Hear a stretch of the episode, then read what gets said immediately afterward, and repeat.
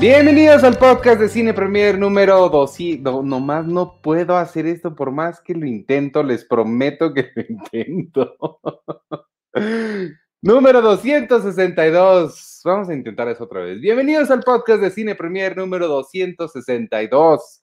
¿Cómo es posible que ya llevemos tantos, tantos programas?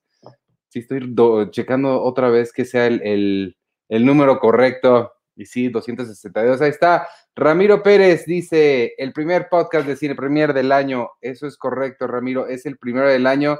Estoy ahorita solo, ahorita va a llegar, eh, nos va, a acompañar Arturo. Eh, Sergio está teniendo problemas de conexión. Penny tuvo un problema familiar. Este, entonces vamos a estar los dos por lo mismo, como no estamos los cuatro completos.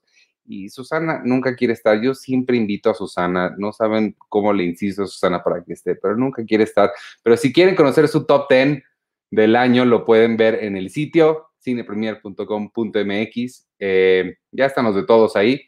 Pero entonces no vamos a hablar de las películas favoritas del año pasado, del 2020, porque pues no está el equipo completo y sin el equipo completo pues no se puede, ¿verdad?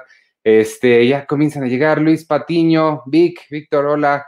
Alejandra Bermúdez, feliz año 2021. Híjole, 2021. Y Arturo Reyes, Team Patreon, reportándose, hablando de Team Patreon. Les voy a recordar ahorita mismo que se suscriban al Patreon. Miren, ahí está. Yo no soy tan bueno haciendo estas cosas como Sergio, entonces me van a tener que tener un poquito de paciencia porque pues se me alborotan las cosas y no sé dónde están los botones, pero métanse ahí, patreon.com, diagonal, cine premier donde además de poder ver el sitio sin publicidad, que no saben lo increíble que se ve el sitio sin publicidad, van a tener acceso a todas las revistas digitales pasadas, presentes y futuras. Em, y dependiendo de la casa que escojan, van a tener diferentes beneficios. Uno de ellos es, por ejemplo, los videos de creatividad y guionismo que hago las mañanas de los martes y los jueves. Eh, tenemos otros videos ahí. Sergio ahí hizo varias, eh, hizo las reviews de todos los episodios de Mandalorian ya terminó la serie, pero pues ahí están las reviews, a ver qué más se nos ocurre. Y una cosa bien importante que les, y, me lo apunté por aquí para que no se me olvidara decirles, este, los Patreons, aparte de los, uno de los beneficios que tienen es seleccionar un podcast exclusivo para Patreons al mes, decidido por la comunidad de Patreons. Entonces, eh, las opciones, estuvimos hoy platicando para ver qué opciones les dábamos. Eh, son bastante eclécticas, son bastante diferentes, pero esto es lo que le vamos a dar a escoger a los Patreons para que decidan su podcast exclusivo.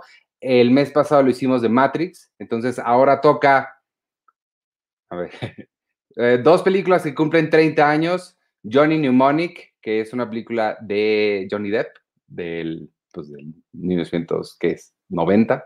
Eh, Mad Max, ¿cómo van a No, espérate, no cumple 90 años. Mad Max no es del 90. Hace 20, hace 30 años era el 90, ¿no?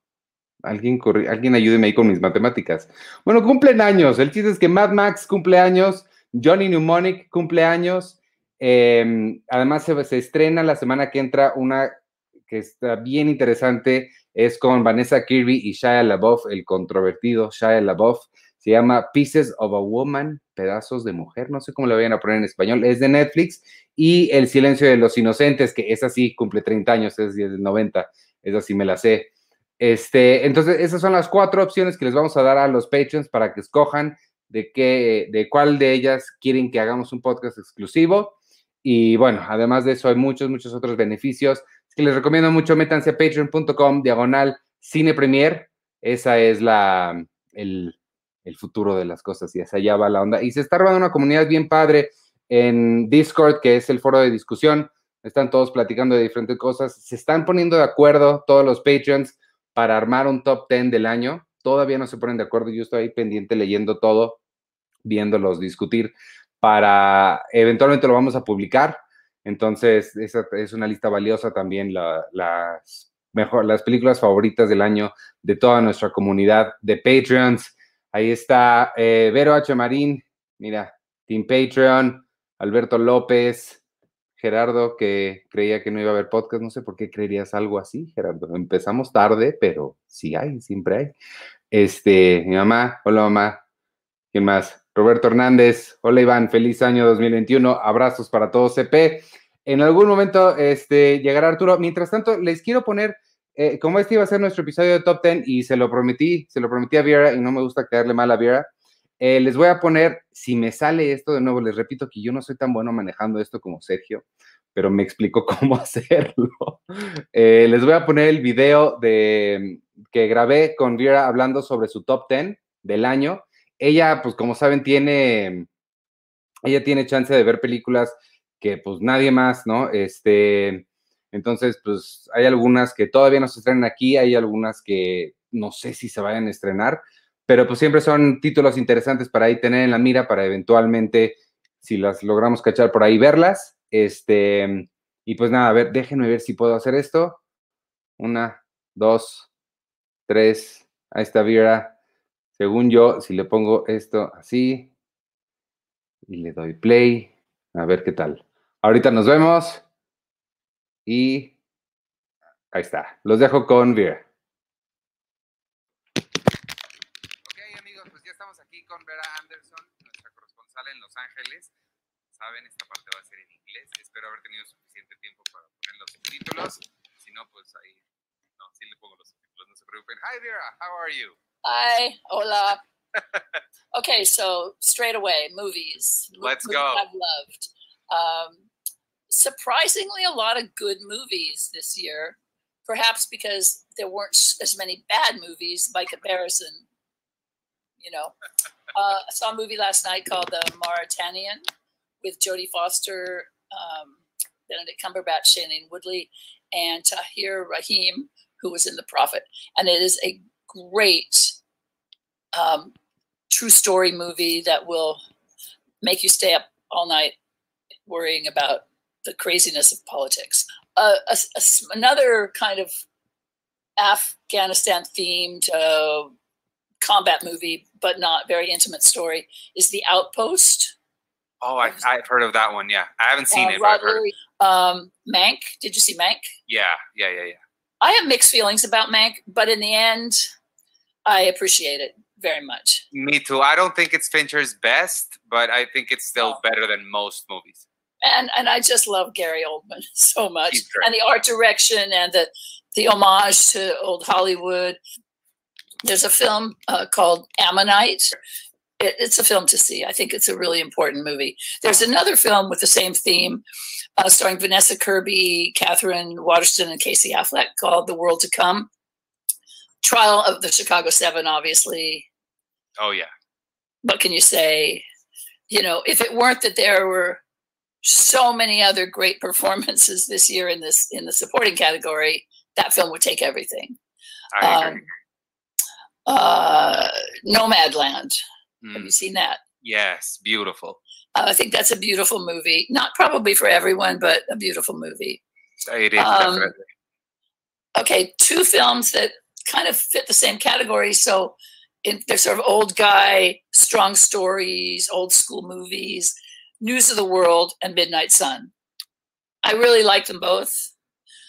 And they're both kind of like favorite actors gone bearded, you know.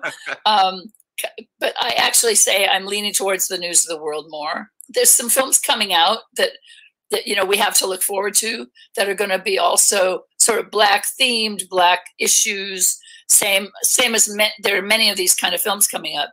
You have um, the United States versus Billie Holiday. Billie Holiday. Okay, did you see the prom? No. a big conversation in LA is the prom, uh, uh, Meryl Streep in the prom versus Meryl Streep in Let Them All Talk. I am not a fan of Let Them All Talk. She's great in the prom, but come on. You Yeah. know, Promising Young Woman with Carrie Mulligan oh, I'm dying to see that It's- so much. It's a great performance. A very offbeat film, not necessarily a best picture kind of awards movie, but her performance is amazing. Um, I'm Your Woman with uh, Brosnahan. Yeah. Another, you know, not not a best picture, but she's great in it. On the Rocks, Sophia Coppola's Oh, film. great. I mean, Tom it's like Hanks. having I mean, it's like Bill getting Murray Woody Allen back. Bill Murray is amazing. yeah. Falling, Viggo Mortensen's film with uh, Lance Henriksen. Terrific small movie. And then there's another film came out earlier in the year, Never Really, Sometimes Always. Yes. Great, great little movie. Probably cost 10 cents to make. Uh, should not be forgotten. It's no. a really terrific film. And did you see Charlie Hoffman's film? Yes. It's weird. It's weird. I liked it though. I liked I it. liked it too. Yeah. Uh, so I just had to mention it. Uh, did you see First Cow? No, not I. I'm I'm ready to watch it. Oh, somebody sent me the link, and I, I, I've just never gotten around to it. But I hear it's great. I'm a big fan of Kelly Reichardt, so yeah. I me- I did not mention a film that I should have. Have you seen Minori? No, but I've heard of it. It's, the one that got um. it's the one that's in in in Korean or, or Well, it's half and half, and it, it's really sad that it can't be. It's an American movie. Yeah. It, an American experience. It's an American movie, and it, it's really sad that it can't be considered as such. It's a great, great, great movie. Ay, ya acabó, pero no sé cómo quitar esto. Ahí está, ya estoy. Y ya está Arturo conmigo. Hola Artur. Hola, feliz año. Feliz año, ¿cómo estás? Tú, ay, pensé que tu camisa decía New Year, y, pero dice New Year. Si te Sí. llamaras Carlos, New Year Carlos. New Year, New Year Cine Premier. Anda, ay, claro, qué güey. New Year Cine Premier. Oye, pasó? ¿escuchabas, ¿Qué eh, eh, podías escuchar a Vera bien? Claro. Ay, qué bueno, porque estaba haciendo esto medio a la, a- como, como, como pude, si le entendí bien a las instrucciones de Sergio, pero creo que, creo que quedó bien. Este, bienvenido, ¿qué tal? ¿Cómo estás? ¿Cómo pasaste las fiestas? ¿Cómo pasaste el año nuevo? Bien, no tan bien como Hugo López Gatel, pero, pero bien. Estuvo, ¿Por qué no bien como él? Pues no me fui a la playa, yo no andaba yo allá en, en Cipolite, donde él estaba descansando. Pero Ah. bien, estuvo tranquilo. Este, creo que tuve oportunidad de desconectarme tantitito de absolutamente todo. Creo que nunca había valorado tanto como ahora esa, esa desconexión de todo. Ay, sí. y de Sí, sí, sí. todos. de pronto sí hoy, eh, bueno, eh, me, me acredité para el Festival de Sundance, que va, a Oye, ser, es cierto. que va a ser virtual. Y hoy un amigo me dijo, oye, ¿vas a entrar a la charla al rato de no sé qué? Y yo, no, ¿de qué me hablas? Porque yo, no- yo ni he abierto mi correo. Ya me metí a ver, mañana puedo hacer lo que no hice hoy. Pero, pero sí, sí extrañé muchísimo, digo, no extrañé, no, no extrañé para nada, pues estar aquí en, en, en frente de la computadora, ¿no? Este, fue como todo muy, me, me ayudó a, a respirar un poquito. Sé que mucha gente no, no está en esas mismas circunstancias, sé que las cosas están pues incluso peor que, que antes, pero ojalá que, que pues todo mejore y que este, este año nuevo y con la esperanza de la vacuna y que, y que todo eche, se eche a andar para adelante, yo espero que, que todo no vuelva a la normalidad, sino que vuelva las cosas como eran antes, pero muchísimo mejor. Eso es lo que yo espero y que, que sea para bien para todos. Y feliz año de verdad para toda la gente que está viéndonos por acá.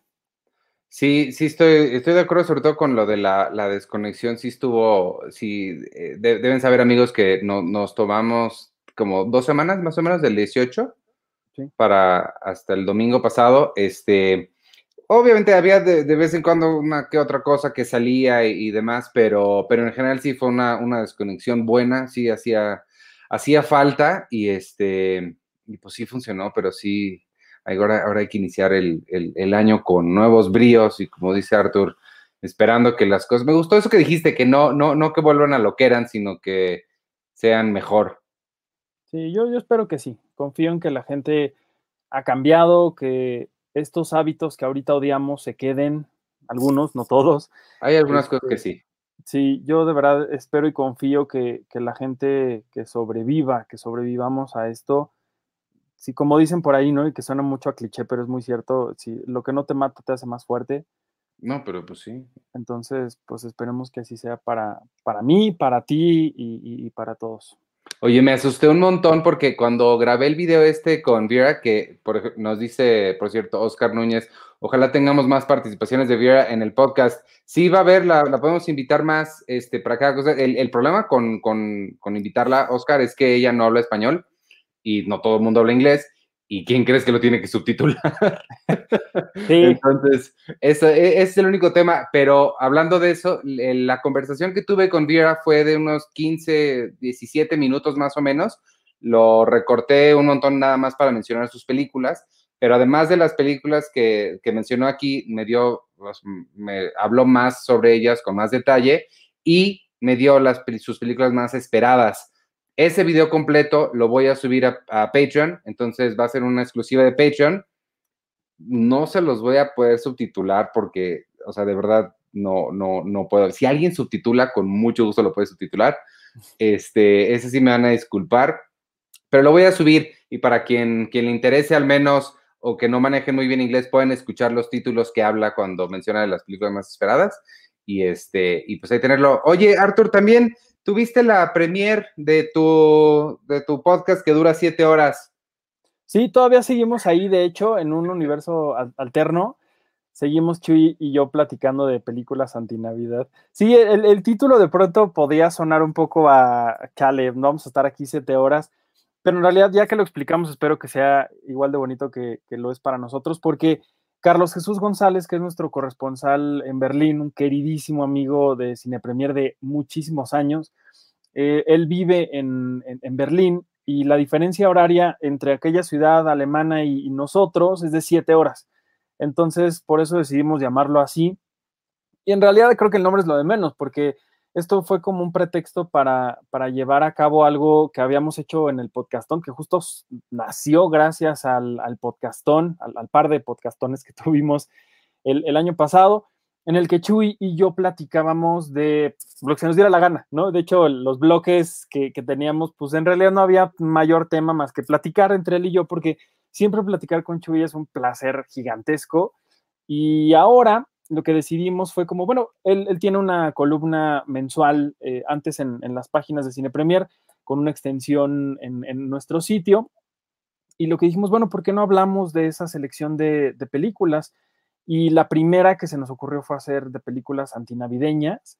Y la verdad es que yo no creí que fuera a durar tanto. e, Es decir, la charla sí duró como una hora y media más o menos porque hablamos de cinco películas, pero la verdad es que fue, a, mí me pareció una plática increíble con la que tuve con, con Chuy, y lo que queremos es que cada mes tengamos una selección de, de, distinta. Si ustedes vieron el video al final, decía, bueno, pues aquí ya salimos con cinco temas, ¿no?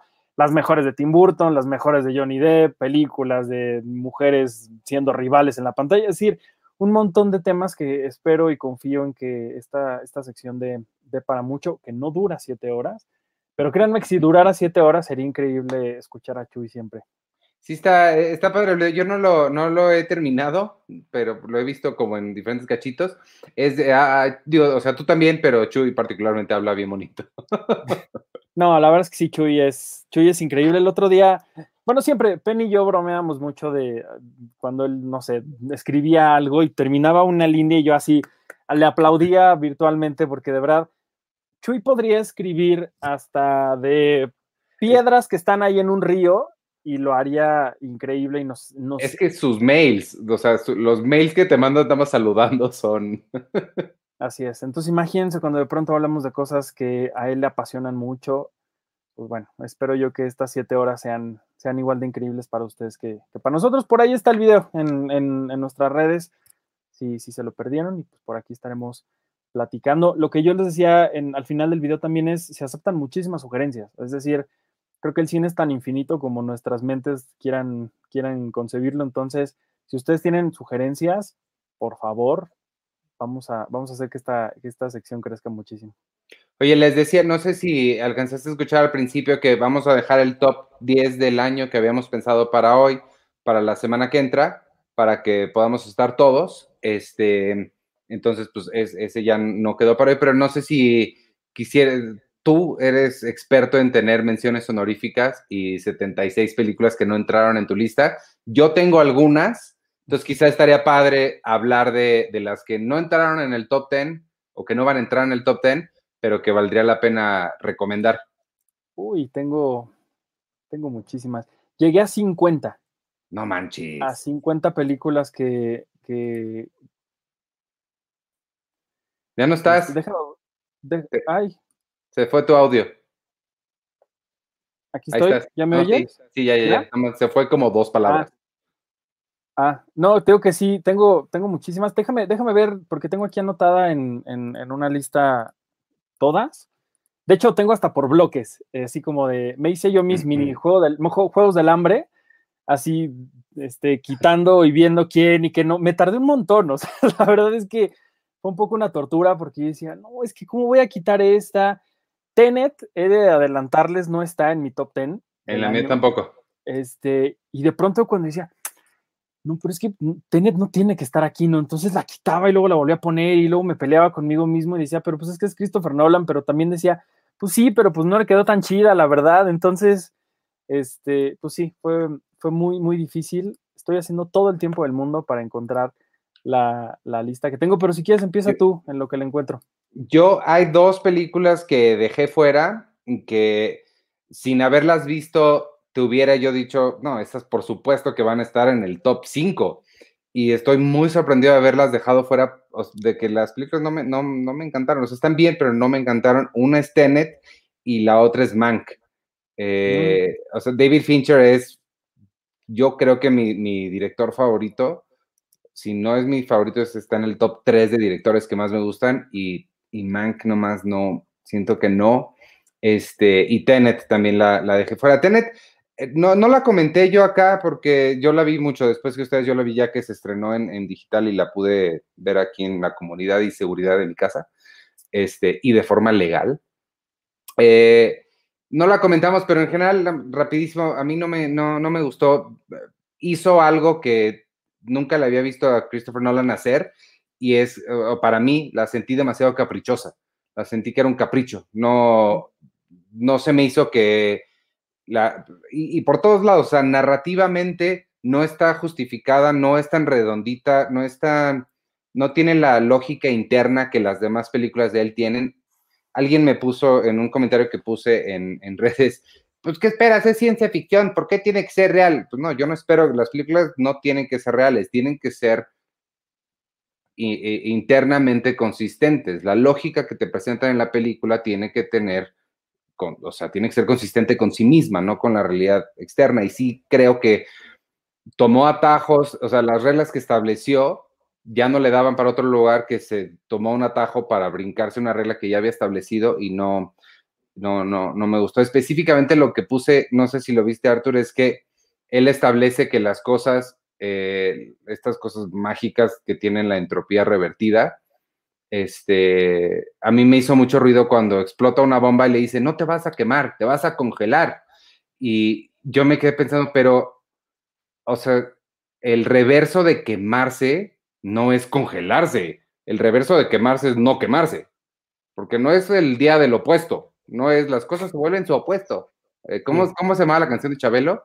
Andrés, El Mundo del Revés. El Mundo del Revés. no es Yo te iba a decir, hay un capítulo de Bob que se llama El Día Opuesto. que creo que es más redondo que Tenet, perdón, pero, pero sí. Hay un capítulo de Seinfeld que George decide ser opposite George y también hace todo lo opuesto. Entonces sí, tuvo muchas cosas que no, no, no me encantaron y la dejé fuera. Este, una que, bueno, no sé si ya encontraste tú alguna que quieras mencionar o, me sigo. Sí, ya encontré la lista. No es la que la final final, porque aquí tengo nomás 40, pero, creo que con esas podemos trabajar bastante bien. Oye, pero no me vas a leer una lista de 40 películas. No, no te va a leer las 40. Yo creo que me voy a, que, me voy a quedar nada más con el top 24. Y nada más te voy a decir las, las últimas antes del, del top 10. Ok. Pero sí, este, si quieres, una, una que me gustó muchísimo es eh, Greyhound de Tom Hanks, que salió en. ya ni me eh, acordaba. Es que, es que justo eso, mira, este año ya me prometí a mí mismo que este año ahora sí voy a usar Letterboxd porque. Ah, es que no, claro. No lo uso, ahí lo tengo, la gente me sigue, me da mucha vergüenza cada vez que me llega una notificación de que alguien me sigue porque pues no lo uso y me, me parece, no, no le encuentro el mayor sentido a Letterboxd. El sentido es este, el único sentido es este. Exacto, excepto cuando tengo que meterme al sitio hacia leer todas las críticas que, que hicimos o a leer las notas de qué fue lo mejor del año. Y ahí me tardo muchísimo. Y Greyhound fue una de las que se me fue del, radar porque la siento tan lejana, pero fue de este año, bueno, del 2020. Sí, sí. Y, y a mí me pareció muy, muy interesante. Me parece una película muy bien hecha en, cuanto a producción. Y me parece que es Tom Hanks siendo increíble como siempre. Él lo hemos visto incluso hasta en las más malas películas que podemos pensar de él, como la que él dirigió, la de. Ay, este que. Hombre, ¿La de las motonetas? Ajá, eh, ajá. Incluso ahí él lo hace bien. Entonces, y, ahora en Greyhound, que es una historia que se siente en el lugar donde a él más le encanta, que es estar en la Segunda Guerra Mundial, además en un en una ambientación que yo poco había visto, salvo en videojuegos, que es en el mar. Eso a mí me pareció increíble, creo que técnicamente es impecable, el sonido es espectacular, me hubiera encantado verla en, en una sala de cine, pero creo que algo que tiene Apple TV Plus con las cosas que les he visto es que se ven muy bien y se escuchan muy bien.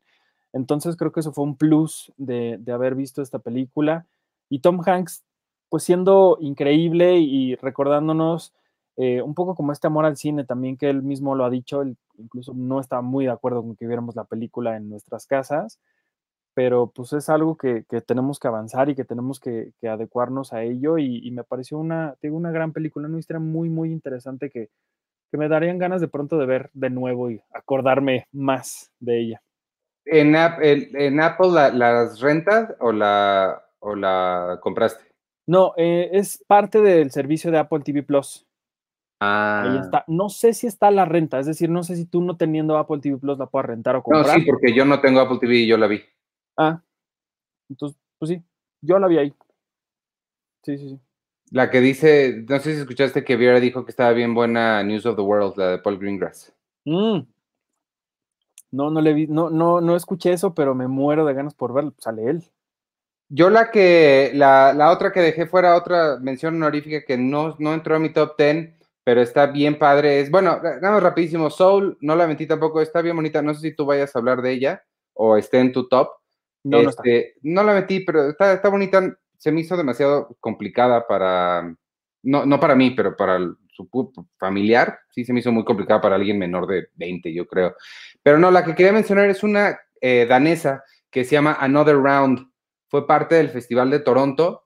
Es con Matt Mikkelsen es sobre, eh, Matt Mikkelsen interpreta a un profesor, a un maestro que está de prepa, que está, se ve como aburrido con su vida, tiene tres amigos que también están como aburridos y un día leen un estudio que dice que un, profesor que tiene, otro científico que tiene la teoría de que los humanos nacemos con un déficit de 5% de alcohol en la sangre, que para poder funcionar a niveles óptimos, deberíamos tener 5% de sangre, de alcohol en la sangre todo el tiempo. Entonces ellos deciden que es una buena idea probarlo y lo empiezan a hacer. Pero pues, ¿qué pasa cuando cualquier persona empieza a ingerir cantidades de alcohol de manera constante? Pues los babosos se vuelven alcohólicos a propósito. Este, está, está bien padre la película, tiene una mezcla muy bonita de, de drama con, con comedia incluso eh, Matt Mikkelsen es extraordinario. Es de Thomas Winterberg, la película. Este, y, y Matt Mikkelsen lo hace bien, bien padre. Se me hace que va a estar entre los nominados a, algo. Este, no sé si al, si al Oscar, pero seguramente vamos a estar escuchando de él ahorita en la temporada de premios. Another Round se llama, se llama la película y está, está muy buena. Sí, he oído muchísimo de ella, sé que mucha gente ya la soñó, que no, no, se puede ver todavía. Yo no la, yo no la he visto, pero, pero sí me dan muchas, muchas ganas de verla. Mira, Miguel Ángel Flores dice, muy feliz año, saludos de Texcoco. Hola, Miguel Ángel. Xochitl Quintanar dice, another round, hits different, cuando vives en México y diario se toman caguamas. pues sí, exactamente. Sí, la, la, que yo quería mencionar que, que la vi en, en el Festival de, de, Los Cabos, que me pareció muy interesante, me, me, gustó muchísimo y estuvo a nada de quedarse en, en, mi top 10, la tuve que sacar porque pues metí un documental y aparte mexicano ahí, ya saben que a mí esas cosas me ganan el corazón, pero eh, Summertime de Carlos López Estrada, que estuvo en México gracias al Festival de los Cabos, me pareció bellísima, es una película que habla eh, en, un poco como La La Land, que pues, si ustedes recuerdan es en Los Ángeles y los soñadores y bla, bla, bla, pero este es de Los Ángeles de la vida real, Los Ángeles alejado de Hollywood, de, de, Hollywood, de Beverly Hills, de los famosos, de las estrellas, es la gente de, de, a pie, pues, que hace que Los Ángeles cada cuadra que tú camines, es un mundo completamente distinto. Y a pesar de eso, pues todos tienen distintos sueños y distintas formas de afrontar los, los problemas de la vida y todo lo hacen a través de, de poesía, de recitar cosas, de recitar algo que les sale del corazón para enfrentar el problema que, que ellos están teniendo en, frente a ellos. Y, y, de verdad me pareció una gran película, me, me, gustó muchísimo, me emocionó. Creo que es de estas películas que, que te llenan de muchísima inspiración. Creo que verla en estas circunstancias, en estos momentos, también me, me hizo sonreír bastante y eso, eso lo agradecí muchísimo. Y además de que el talento de Carlos López Estrada, eh, hijo de Carla Estrada, la, la, la señora telenovela de, de, las grandes telenovelas de México, eh, pues es, eh, vaya, el lugar que está ganándose fuera de este país, pues no es, no es gratuito, pues es, es, muy talentoso. Él incluso va a dirigir esta nueva película animada de Disney que se llama este, Maya, Raya and the Last Dragon. Raya, Raya. ajá. Él va a codirigir esa, esa película, entonces me, me, emociona mucho cada que escucho su nombre porque, porque siempre que he visto cosas que él ha dirigido, desde clip, desde videoclips, musicales hasta, hasta esta película de Summertime, que me parece que es su primero o segundo largometraje, pues es, a mí me, me emociona muchísimo. Y, y, te digo, creo que es una gran película que me llenó de, de mucha, de mucha inspiración, me hizo sonreír bastante. ¿Es, es americana o mexicana? No, es americana. ¿Está en inglés y toda la cosa? Sí, sí, está en inglés, salvo una parte donde hay una familia eh, no propiamente mexicana, sino que es ya chicana, y, y la mayoría de la, de la, cinta está hablada en, en, inglés. Hay personajes afroamericanos, hay personajes homosexuales, eh, hay de todo, de todo un poco, y te digo, todos ellos afrontan los problemas con recitando un poema, un, pues, no sé cómo decirlo, pero, pero así lo hacen. Y podría sonar raro, podría sonar extraño y muy, a lo mejor muy, muy medio monóculo el asunto, pero funciona, funciona muy bien. A mí me gustó muchísimo. Es, es, una gran película. Ojalá que la podamos ver pronto por acá o que la puedan ver por algún lugar. Oye, ya no estoy aquí. ¿Es 2020 o 2019? Mm, yo la dejé para este año porque propiamente su estreno comercial fue este año, gracias a Netflix. Estrenó en mayo, junio. Nosotros la vimos en Morelia el año pasado, pero técnicamente es una película de este año. Es que no la puse en ninguna lista. Me, estoy, me estaba dando cuenta hace rato que no la puse ni en la lista de 2019, seguramente pensando que se iba a estrenar en 2020. Y cuando armé la de 2020, asumí que la había puesto el año pasado y no la puse en ningún lado. No, yo sí la, la puse la puse por acá. Que el otro día estaba leyendo de. Cuando, hablamos de fechas, sobre todo del cine mexicano, es tan complicada la, la, forma de estrenar películas en México que lo que se ha hecho por la mayoría de los historiadores, de los críticos, es poner el año en que se realizó esta película. Entonces, esta película ah, tendría caray. que ser técnicamente 2018 o 17. No, 18 o 19. No, pero Entonces, eso está más complicado. Está más complicado. Entonces, pues yo, yo sí dije, pues este año la vi otra vez, la gente la vio muchísimo, este año se ganó todos los Arieles, dije, pues ya, la voy a poner en mi top de este año. Y de hecho, es así está en mi top. Pues a ver si, a ver si lo, no, ya no me cabe para modificarlo, ni modo, disculpas a Fernando Frías, su película es increíble, es más, es tan buena que ni siquiera la voy a poner en la lista. este, la, la otra que vi, y esta, esta es la razón por la cual te envidio tanto que vayas a ir a Sundance, porque esta película se estrenó en Sundance de, de este año, que sí se realizó en 2020. Eh, todavía no tiene estreno comercial. Yo la vi en una liga que me pasaron, sí fue legal, pero para prensa. Este, Wonder Darkly, la nueva película de Diego Luna y Sienna Miller. No sé si has escuchado de ella, Arthur. Sí, sí, sí. Está bien bonita la película. Eh, a, a, veces, de lo que se trata es, eh, él, eh, ellos dos son una pareja, tienen un accidente y luego, pues parte del misterio es si alguien murió o no. Este, eh, funciona mucho con recuerdos la película, con eh, fantasmas que pueden o no ser fantasmas. está, está armada como, como con mucha nostalgia, por, mucha nostalgia por estos, estos momentos que recuerdas con, con dolor y con alegría. Entonces, está, eh, está muy bonita, me gustó mucho. Diego lo hace increíble. Eh, Sienna Miller también.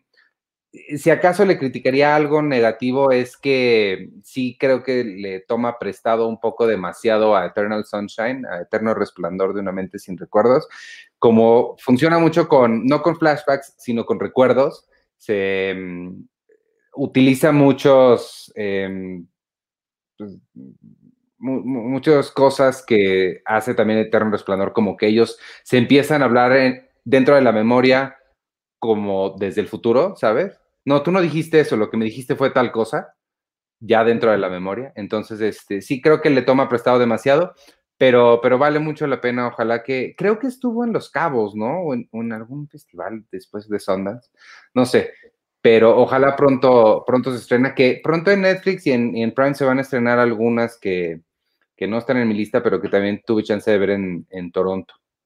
Sí, bastante. De hecho, esta semana, esta semana y la otra vienen tienen bastantes estrenos muy buenos. Ah, pues una es la de Pieces of a Woman, amigos, este, podcastones les iba a decir, amigos, Patreons.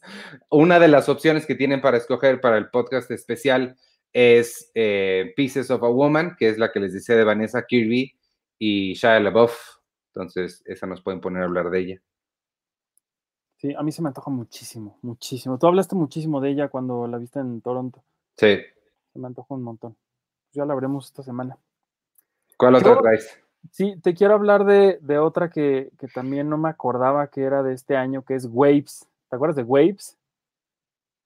Eh, sí, pero esa no es de este año. Esa es... Sí, estrenó este año. En México. Ah, según yo sí. Okay. Oye, te hago, espérate, ahorita que me acuerdo, deja rápido, es que hace ratito que mencionaste La La Land, a ti que te gusta la política, te va a gustar esto. ¿Ves que Trump está pidiendo que le encuentren más votos?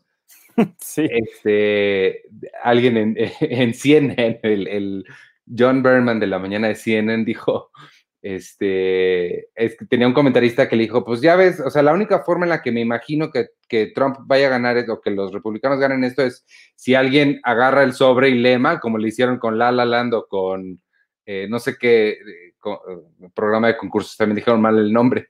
Y John Berman le contesta, pues creo que tiene más chances de ganar La La Land en Georgia que los republicanos.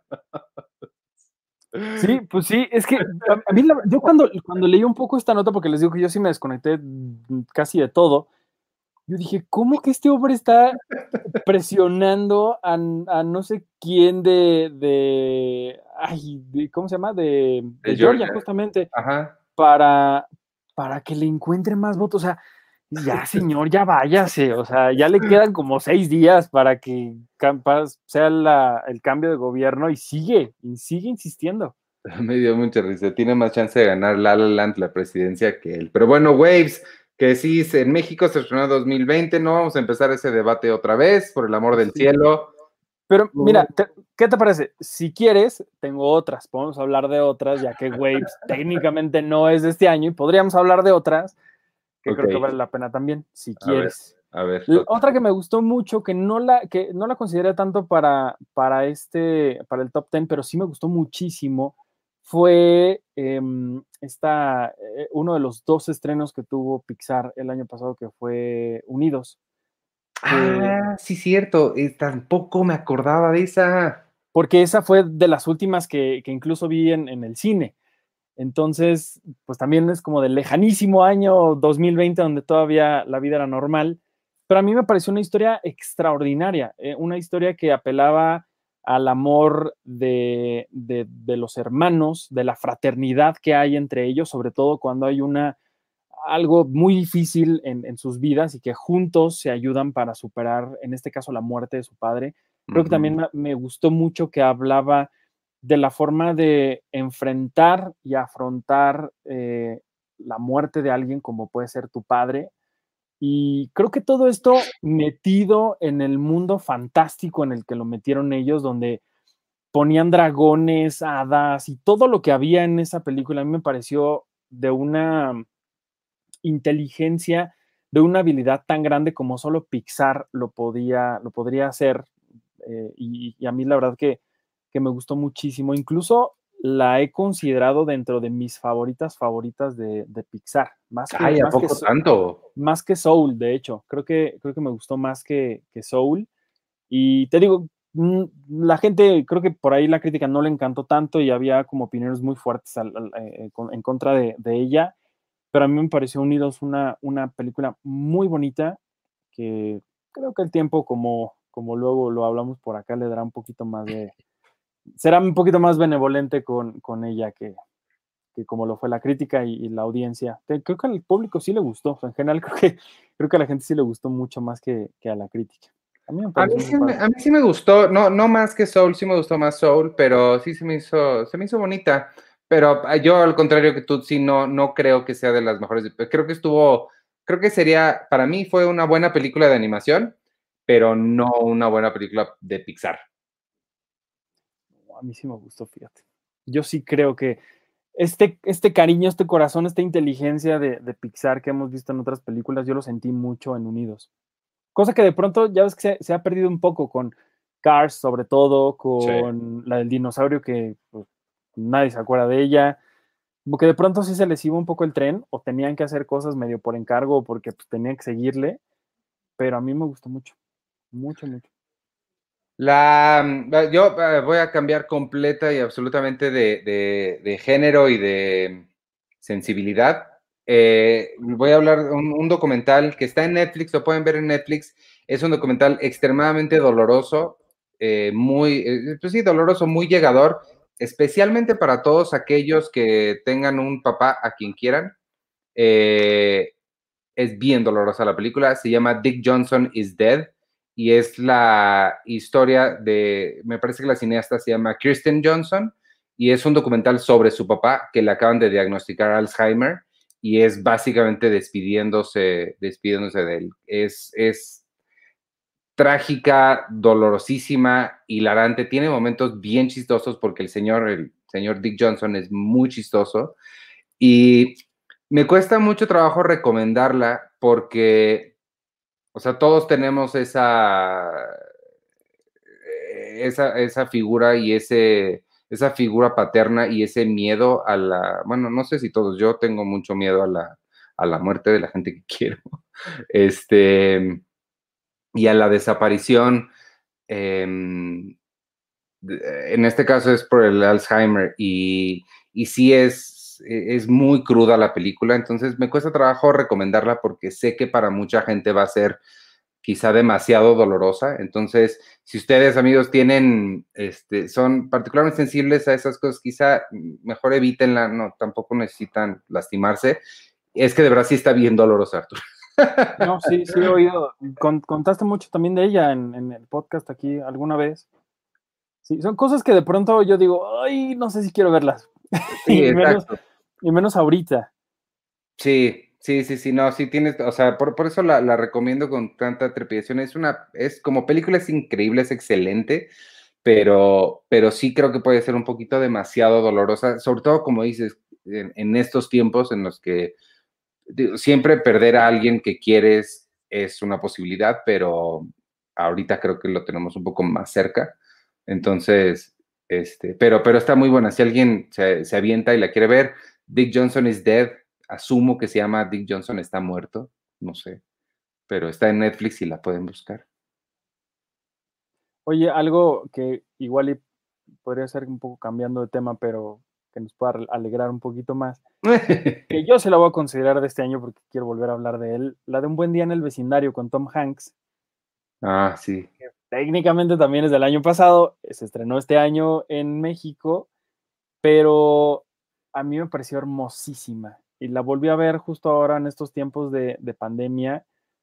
La, la, voz de Tom Hanks como este señor que no sé quién es, discúlpeme porque yo no crecí viendo la tele estadounidense. Mr. Rogers.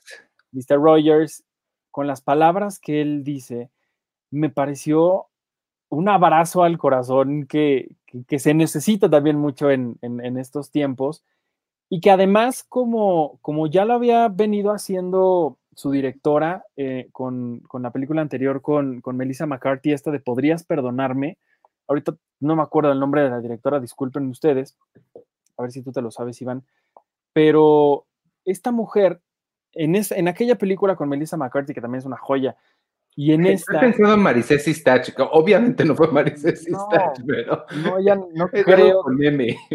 Ay, Dios Mariel, mío. Mariel, algo. A ver, vamos a ver. Lo que no quería hacer, googlear aquí. Eh, Mariel, Mariel Heller. ¿Dónde está Mariel, ves? Mariel Heller, gracias. Eh, tu memoria mm, te envidio muchísimo y a mí se me va todo. Pero. Nada más para nombres de cine a lo que voy con. Sí, porque luego yo te digo una cosa y a los 10 minutos se te olvida.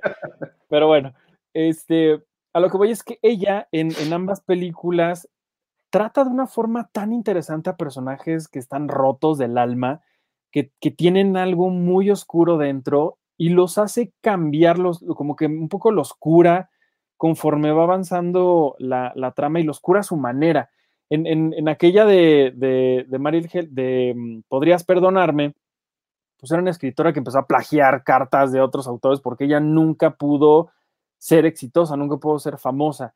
Y de pronto como que por ahí, a pesar de que no era el camino ideal, por ahí encontró un poco la forma en la que pues logró tener un poquito de felicidad. Y en este caso, a través del personaje de Mr. Rogers, un periodista que se acerca a él para hacerle un perfil, pues él empieza a desenterrar cosas de su propia historia, de su propio pasado, y empieza a cambiarlas, empieza como a, pues, abrirse a, cosas que por su forma de ser, por la forma que, de vida que había tenido, se había cerrado muchísimo a eso. Y les digo, creo que este es uno de los personajes más bonitos de Tom Hanks que le he visto. Ya saben que yo lo amo, me encanta. es decir mucho, ¿eh? Es decir mucho, pero a mí me, me fascinó, de verdad, yo la vi, les digo ya un par de veces y a mí me, me encantó, me encantó esta película. Un buen día en el vecindario. La acaban, de, la acaban de poner en algún lado, ¿no? sí, ¿En HBO? Creo que sí, creo que está en HBO. En alguna plataforma la acabo, la acabo de ver. Ah, sí, tengo ganas de verla, me quedé con muchas ganas de verla. Sí, véanla, es muy, muy, muy bonita. Cuando estuve en Toronto, en el Festival de Toronto el año pasado, que sí fue presencial, había una exposición de... No, no es cierto, no fue ahí, fue en, en o sí fue no sé, en algún lugar que fui de estos eventos de cine, había una exposición con cosas de Mr. Rogers, el suéter rojo y cosas así por, por el estreno de la, de la película. Tal vez fue en el ArcLight, no sé, en algún lugar había, había cosas. ¿Tú viste a Tom Hanks? No, nunca he visto. A Tom Hanks? ¿No? No. No en, o sea, sí, pues lo, en las películas y así. O sea, obvio, sí, en la tele sí, en, en el cine sí, pero. Pero no, no, en la, en, en vida real no. Este, la otra que puse yo en mis menciones honoríficas y que no entró en mi, en mi top 10 del año, ya la perdí, aquí está. Ah, eh, The Five Bloods, la de Spike Lee, que también está en Netflix. Creo que Netflix tuvo una suerte increíble este año porque no solo, no solo tienen hacen un buen trabajo de curaduría en las películas que compran, sino que no tuvieron competencia con nada. Entonces sí tienen un chorro de películas que valen mucho, mucho la pena. Y nada más para decirles, hay muchas escondidas. ¿eh? Hay una que se llama Stolen Girls, eh, Chicas Robadas, con Amy Ryan, que no le hicieron nada de promoción, nada, y está interesante. Es un thriller de eh, un thriller de misterio de unas chicas desaparecidas. Este, vale, vale la pena como que meterse a explorarla en Netflix. Esta de Spike Lee sí le hicieron promoción porque es de Spike Lee y creo que es de las mejores películas que, que, bueno, no solo, no solo del año, sino de Spike Lee en general. Él es un cineasta que, me gusta, pero no todas me encantan. Y, esta sí está bien, bien padre. Eh, creo que hace un buen trabajo de rescatar, de lo que es eh, rescatar esa amistad entre, entre personas, aunque no se hayan visto en muchos años. Y, pues los recuerdos, ¿no? Los recuerdos de, de, algo tan, tan doloroso y tan fuerte como lo es el, que esa unión en las, en las guerras, las la hemos visto muchas veces en películas, es algo que nunca quiero experimentar, pero que se ve que sí la gente se une de una forma en la que en ningún otro lado se podría unir. ¿No viste tú The Five Bloods? No la vi, discúlpenme. ¿Por qué? Pues ahí la tuve, ahí la tenía y, dije, luego la veo, luego la veo, luego la veo y se me fue. Ahí la tienes todavía, está en tu Netflix. la voy a ver. Por cierto, algo que nunca hablamos aquí que me parece tremendamente extraño. En Netflix ya me aparece, ya me aparece esta opción cuando abres la aplicación de ponme lo que sea. Sí. ¿Ya lo O sea, probaste? Ya lo probé, me parecieron unas cosas muy raras, pero, pero dije, a eso estamos llegando. O sea, estamos llegando a lo que haces cuando llegas a tu El casa y prendes la tele, ajá, o para que esté ahí haciéndote ruido, que luego Checo y yo platicamos que lo hacemos mucho en hoteles cuando nos toca viajar, para que te acompañe. O sea, ni siquiera es como. Pero como lo que no sé es si, si es realmente random o si es random según el algoritmo del que cree que son cosas que te gustan. Bueno, a mí no me ha puesto cosas tan extrañas que yo diga, ¿por qué estoy viendo la Casa de las Flores? Tampoco. Entonces, pero sí está raro, pues. Sí, pero, eh, pero está padre. Sí, está, está raro. No, pero lo que, lo que tú dices ahorita de, estos, de esta unión que de pronto llegan a dar pues las guerras, yo por ahí tengo una que es más o menos similar, no en la guerra, no en un conflicto bélico ahí, sino lejos, que es el juicio de los siete de Chicago. ¿Esa es mención honorífica? Es mención honorífica, la tuve que sacar de mi top 10, ¡Wow! que me dolió muchísimo porque a mí me encantó. Sí, a ti te gustó joya. A muchísimo. mí me gustó un montón, me parece una película extraordinaria que, que habla justamente de la unión de un grupo de personas contra algo que podría ser completamente ilógico de enfrentarse a, que en este caso era la guerra de, eh, de- en Corea, ¿no? No, Vietnam. De, de Vietnam, perdón. Y, y en este caso, pues son pues, siete que están representando un movimiento de personas que a través de el poder de su palabra, de la manifestación, de, de externar su, su, su opinión en la calle y todo, trataron de cambiar un poquito al mundo en aquellos años 60 tan, tan convulsos, pero tan transformadores eh, para, para el mundo entero. A mí me pareció increíble. Creo que Aaron Sorkin, eh, como director, también es igual de talentoso que, que como, que como guionista. Me gusta mucho que él le da vida a, a estos personajes con, con, diálogos que quizá con otras, con otra forma de dirección, con otros, con otro guionista no hubieran funcionado, porque igual sus diálogos de pronto pueden llegar a sentirse hasta como medio artificiales, pero funcionan y funcionan muy bien. Nosotros que hemos hablado un montón, por, ejemplo, de Studio 60, que de pronto son unos diálogos así gigantescos que no ni siquiera respiran. Yo creo que en otras manos las cosas no funcionarían como funcionan con Aaron Sorkin y eso, eso me gusta muchísimo y, y creo que es una, es una película que seguramente va a dar mucho de qué hablar en, en, en, la temporada de premios, lo merece, creo que todos los que están ahí lo hacen muy, muy bien y, y me gusta ver a Aaron Sorkin escribiendo y dirigiendo sus historias, me, me gusta muchísimo, creo que además es, un, es una, una, evolución grande de la película anterior que tuvo, la de Molly's Game, creo que se llama. Sí. A esta creo que se nota una madurez muchísimo más grande en cuanto a la dirección. Y bueno, pues este hombre me emociona mucho lo que, lo que siga contando. Yo acabo de ver Molly's Game hace bien poquito, hace menos de un mes vi Molly's Game. Este, me gusta más Molly's Game que el, ¿Sí? el, juicio de los siete de Chicago. Sí, a mí no, no, estamos muy opuestos, en, es la segunda en la que estamos muy opuestos tú y yo. Sea. Por la misma razón, o sea, que la misma razón a ti te gustó, la misma cosa a ti te gustó y a mí no, y es a mí su dirección no me gustó. Yo sí creo que si lo hubiera dirigido a alguien más, para mí hubiera funcionado mucho más. Para mí, su mejor, eh, creo que la, la, mejor mancuerna que ha hecho es con David Fincher en Red Social.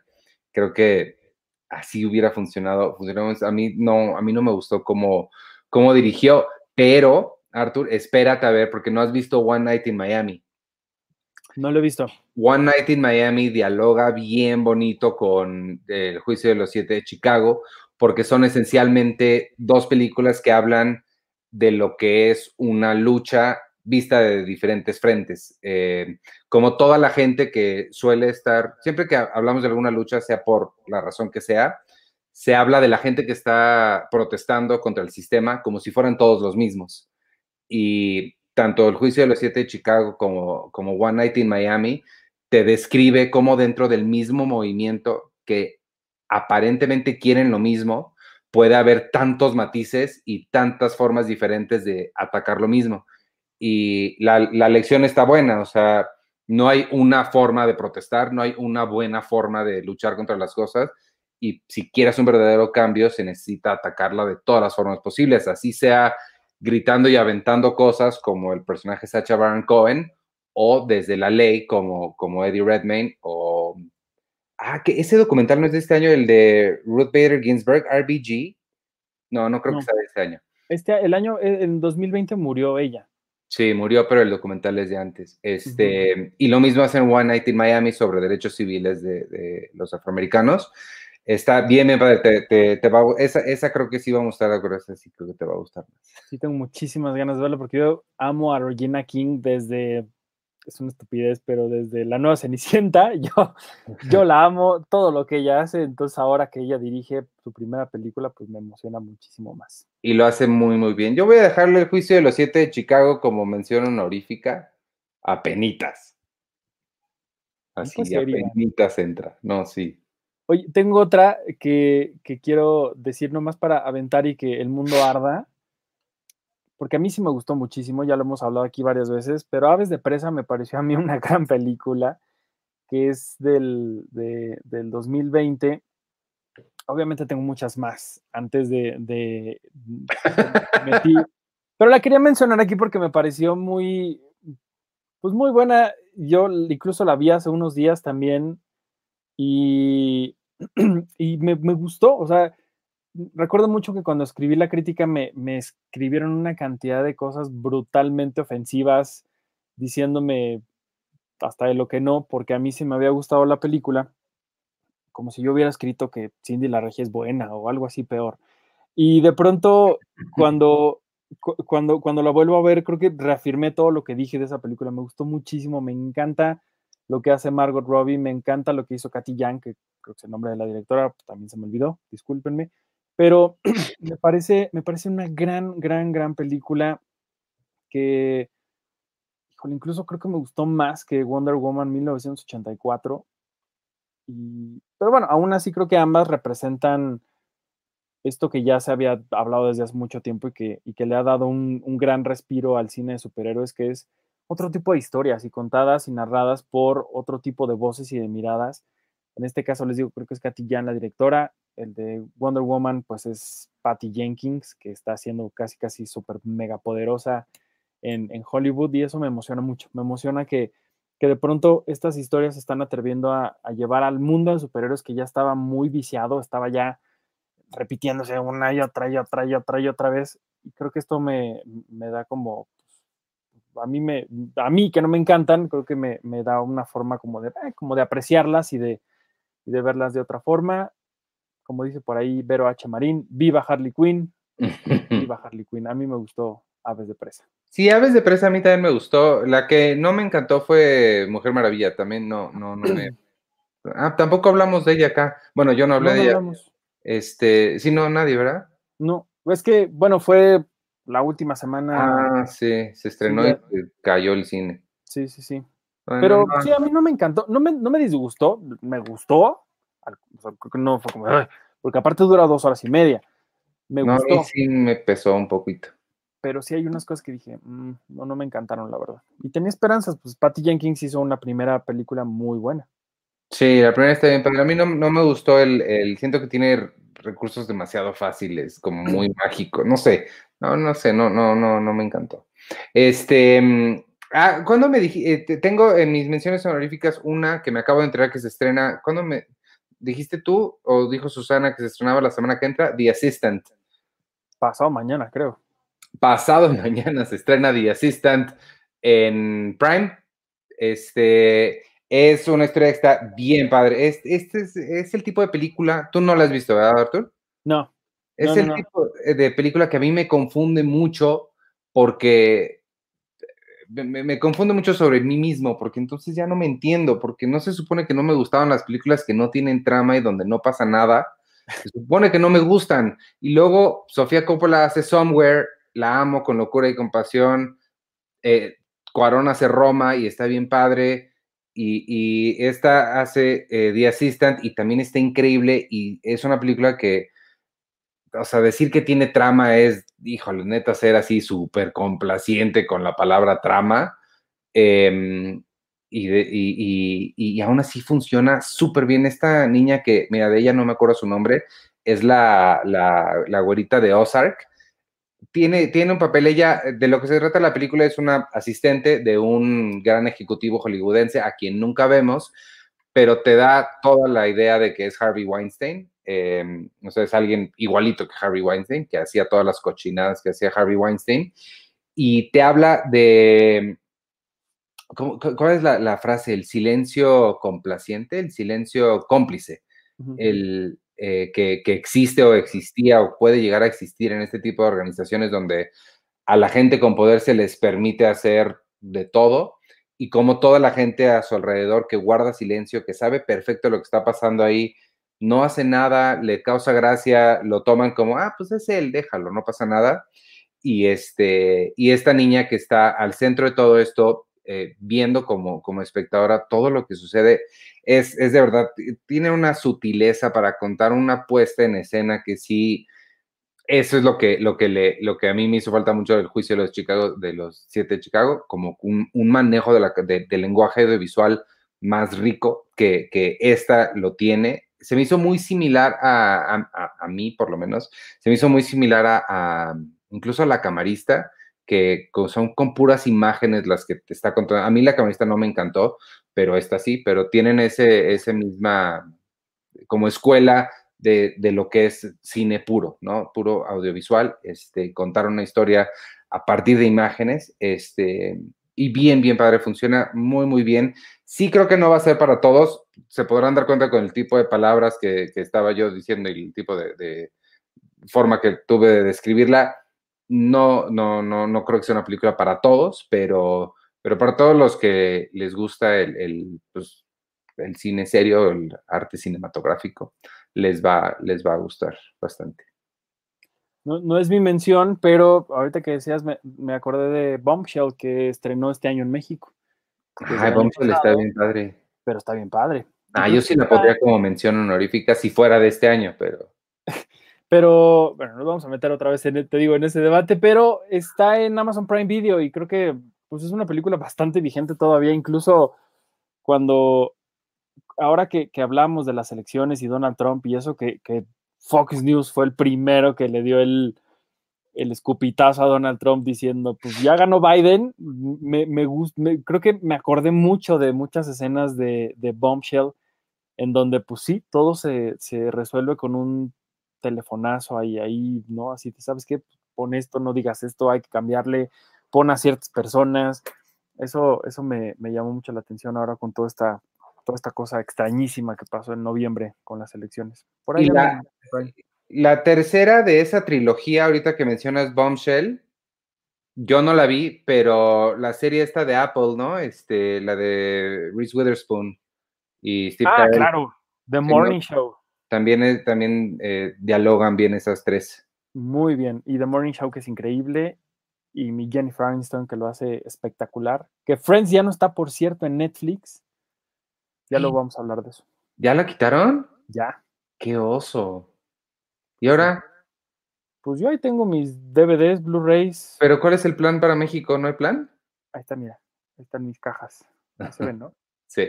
Este, pues no, no que yo sepa que hay algo próximamente. Eso sí, de forma muy extraña, el otro día en Amazon me apareció que de lo más vendido que hay ahorita es las series de Friends, que hace no mucho, cuando en Estados Unidos la quitaron de Netflix, repuntaron las ventas de los DVDs y de los Blu-rays de la serie. Hay, que, hay muchos que la odian, pero hay millones más que la amamos.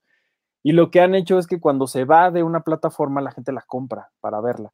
Y en, México no sé, hasta la fecha no sé en dónde vaya a aparecer, pero este, yo creo que ya será como, pues, o sea, cuando volvamos a saber de Friends en streaming, será cuando ya HBO Max llegue a México. Que en teoría, según yo, iba a ser este año. No sé si se ha dicho algo, pero ¿cuándo? no han dicho cuándo. Oye, Ciro Vera, el domingo fue mi cumpleaños. Si me quieren felicitar, me harían muy feliz. ¿Lo queremos felicitar o no?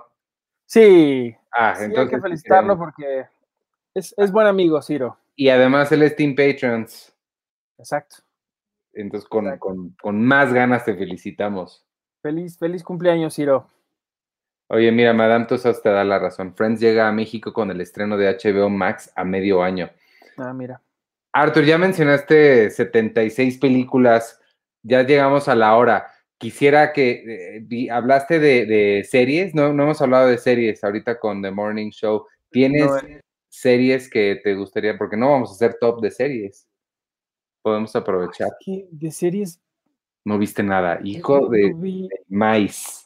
O sea, yo diría Mandalorian, que me voló la cabeza de una forma que, bueno, o sea, grité, lloré, a pesar de que ya me habían arruinado la mega sorpresa del final. Ya sé, oye, a mí también, o sea, qué poca, de verdad, sí. Digo, tampoco es para ponerme los pelos de punta y gritar majaderías como la gente de, de tus tan queridas redes sociales, pero sí me dio coraje, oye. Sí, a mí también un poquito, pero a pesar de eso, disfruté muchísimo toda la serie y el final. Creo que, híjole, a mí, ya lo he dicho muchas veces, pero cuando de pronto estas súper mega grandes franquicias se les deja actuar con libertad, sin alguien que esté ahí detrás de ellos diciendo, haz esto, haz esto, haz esto, sin una Kathleen Kennedy diciéndole a John Favreau, y ahora vete por aquí, y ahora quita este, no sé qué. O focus groups ajá, se logran cosas como, como de Mandalorian que, pues sí, está ambientada en el universo de Star Wars, pero perfectamente, o sea, no es necesario que uno vea los 250 episodios que hay para entenderle y para disfrutarlo, porque es una gran historia, es un gran western en el, en el mundo de la galaxia lejana de, de Star Wars, y me pareció fantástico todo, la música, los personajes, la ambientación, el corazón de Star Wars, de la trilogía original, ahí está. No sé ni siquiera cómo explicarlo, pero hay comedia, pero no tanta. Hay personajes secundarios, pero no son invasivos. No hay un BB-8. No hay un, villano extraño como, como este, el que de Adam Driver, que ya se me fue hasta el nombre. Kylo Ren. Este, Kylo Ren. No hay estas cosas, estos excesos tan horribles que tuvo el episodio 7 y el 9 que, creo que, van a llevar a Star Wars por, por un buen camino. Si siguen con esta con esto que están haciendo, todas las series que ya se anunciaron el año pasado en esta cosa de, del Investors Day de, Disney, todo lo que se anuncie va a ser, espero, increíble si siguen por ahí. La, clave, la única serie que diría. La clave es justo lo que dijiste, darles libertad a cineastas con talento. Ese es ahí está la, clave de absolutamente todo. O sea, porque sí, sí estoy de acuerdo. Si no, no vas a mencionar más, yo digo las mías rapidísimas. Yo lo posté en Instagram y sí, la número uno, la puse así grandota, sí es Mandalorian, sí me, me e, es, por mucho la que más me gustó. Otras que se estrenaron este año que me gustan mucho, Big Mouth, la animación que está en Netflix. Me, encanta la representación que hacen de, varios eh, problemas y temas de salud mental Está bien padre. Otra de salud mental, también animación en Netflix es Bojack. Los últimos episodios se transmitieron a principios de este año, del año pasado, perdón. Eh, Bojack Horseman es fantástica. The Last Dance, la serie documental de Michael Jordan, que les, todas las semanas llegaba yo aquí a platicarles a ustedes. Sí, hay mucha nostalgia. Sí te tiene que, creo que sí te tiene que gustar el básquet o haber vivido esa época para, para que te guste pero pues a mí me gustó mucho. The Good Place también terminó este año, que The Good Place, ¿ya la viste? Todavía no la ves, la tienes que ver. Nunca la vi, te digo que nunca, no me, no me atrapó. Te, te, te, síguela viendo, te prometo que te va a gustar porque es Mike Shure y a ti te gusta todo lo que hace Mike Shure. Este, y I May Destroy You, la de HBO, ¿esa tampoco la viste? No la vi. Híjole, ponte a ver esa, I May Destroy You es una cosa, o sea, no, no, no puedes creer lo que estás viendo. Y por último, esta sí es lo que ustedes llamarían, a mí no me gusta el término, pero a mucha gente, a mí no me gusta el término porque yo no me siento culpable de nada, pero a mucha gente le gusta el término gusto culposo. Cuando dicen eso yo me los imagino latigándose, ay no, ¿por qué me gusta The Crown? Me siento culpable. Yo no me siento culpable de que me guste The Crown.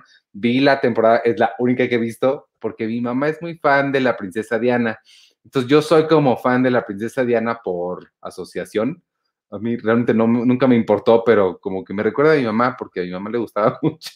Pues es que, oye, fue el, ¿no? el personaje mediático de la década anterior. Y está bien padre. La, No, no he visto, vi dos o tres capítulos de la primerita The Crown no me atrapó. Este, la quise ver cuando estuvo Matt Smith, eh, pero ya no, no, nunca la vi. Y ahorita vi esta y está bien padre, me gustó, me gustó mucho. Me dieron ganas de ver las, las anteriores, a ver si me animo alguna vez. Y, hace unos días vi el especial de, de Año Nuevo de Doctor Who, que sé que no podría importarte menos. Híjole. Pero está bien padre. Mira, Siddhartha me da la razón, ¿ves? The Crown estuvo excelente también. Y él dice que Gambito de, de Dama fue una de las mejores series del año pasado.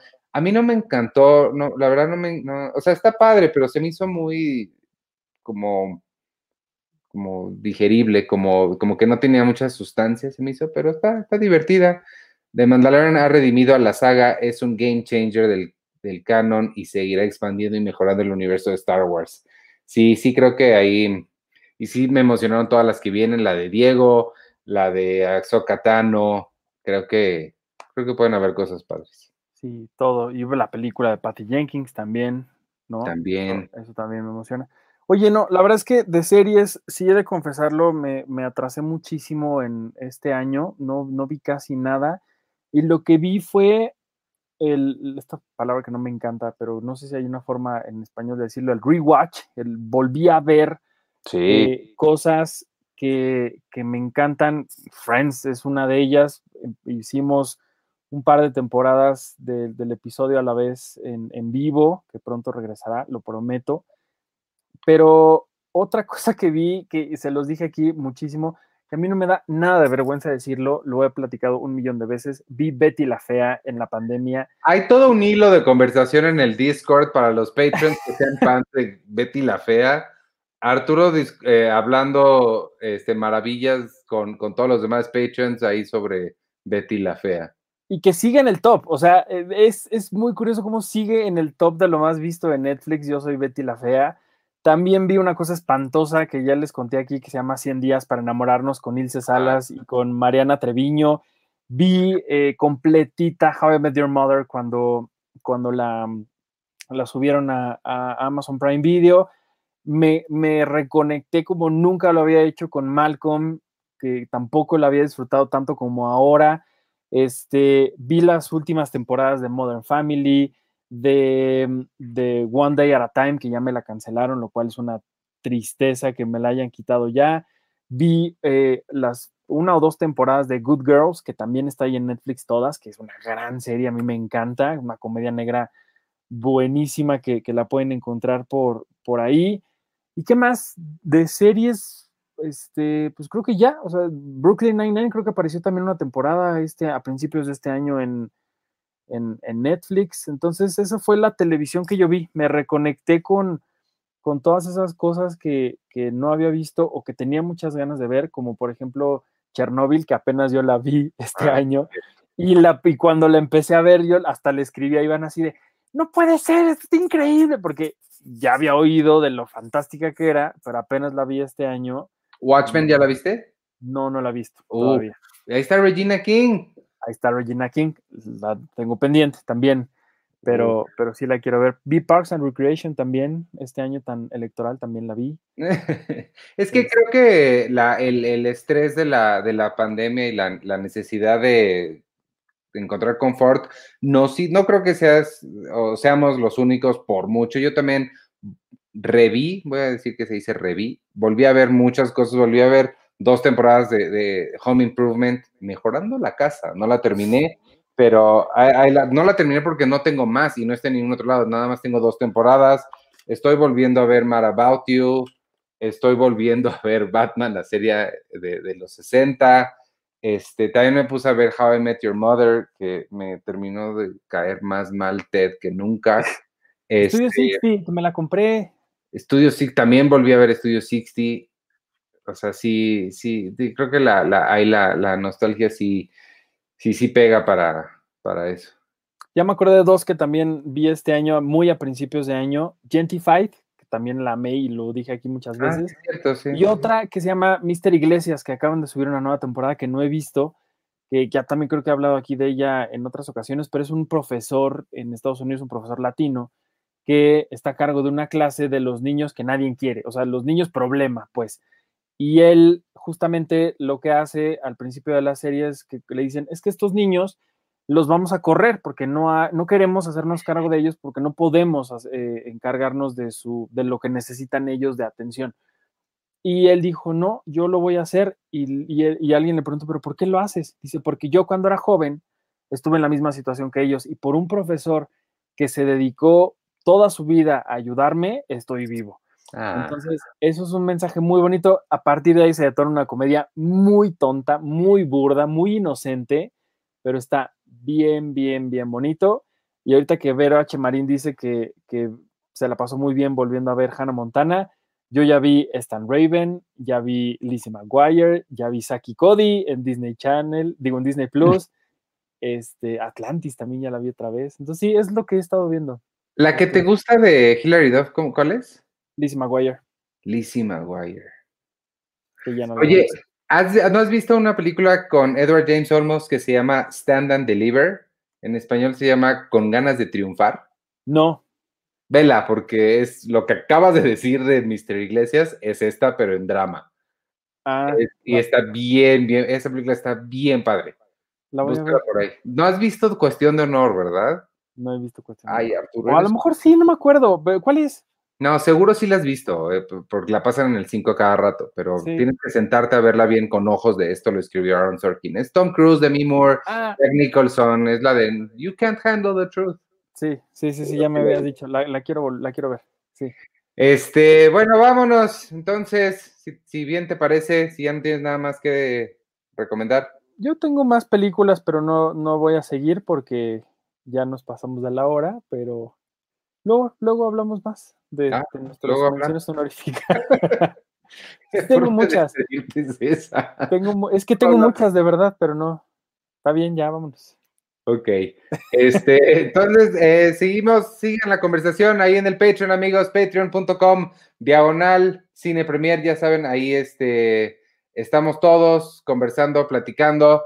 Eh, tenemos cosas también a la, a, la, venta en la tienda de Red Panda, en el colecto.com, se pueden llevar esta, estas gorras de aniversario, playeras, tenemos un montón de cosas para, para ustedes. Obviamente las revistas impresas ahí mismo las pueden comprar. Y suscríbanse al Patreon. Muchos regalos, muchas cosas padres. Sigan la comunidad. Gracias por escucharnos hoy. Nos vemos la semana que entra con, ahí sí, espero que ahora sí podamos hacer nuestro top 10 del año. Eh, prometemos hacerlo muy rápido para que no dure 46 horas.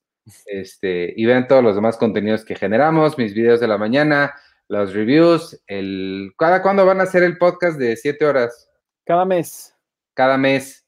Este, y acuérdense, los Patreons o únanse al Patreon para votar sobre qué película quieren que hagamos el podcast especial y exclusivo para Patreons. Les recuerdo que las opciones son Johnny Mnemonic, Mad Max, la original, Pieces of a Woman y El Silencio de los Inocentes. Ahí les voy a poner las opciones para que voten. Nos vemos por allá. Gracias por acompañarnos. Yo soy Iván Morales y me pueden seguir en arroba Iván Morales y en todas las redes sociales de Cine Premier arroba Premier con la E al final. Saludos a Sergio y a Penny y despídete tú. Nos vemos, yo soy Arturo Magaña, me pueden seguir en arroba Artur HD. Y otra vez, feliz año. Gracias por estar aquí en este primer programa de, este año y gracias por estar siempre en lo que hace, lo que hacemos para, para, pues para compartir con ustedes este amor por el cine. Y gracias por hacer que Cine Premier siga aquí más vivo y más, más fuerte que nunca. y, métanse al Patreon para hablar de Betty la Fea. Métanse al Patreon para hablar de Betty la Fea, porque pues, siempre hay que hablar de Betty la Fea. Tengo los buenísimos. Adiós. Bye.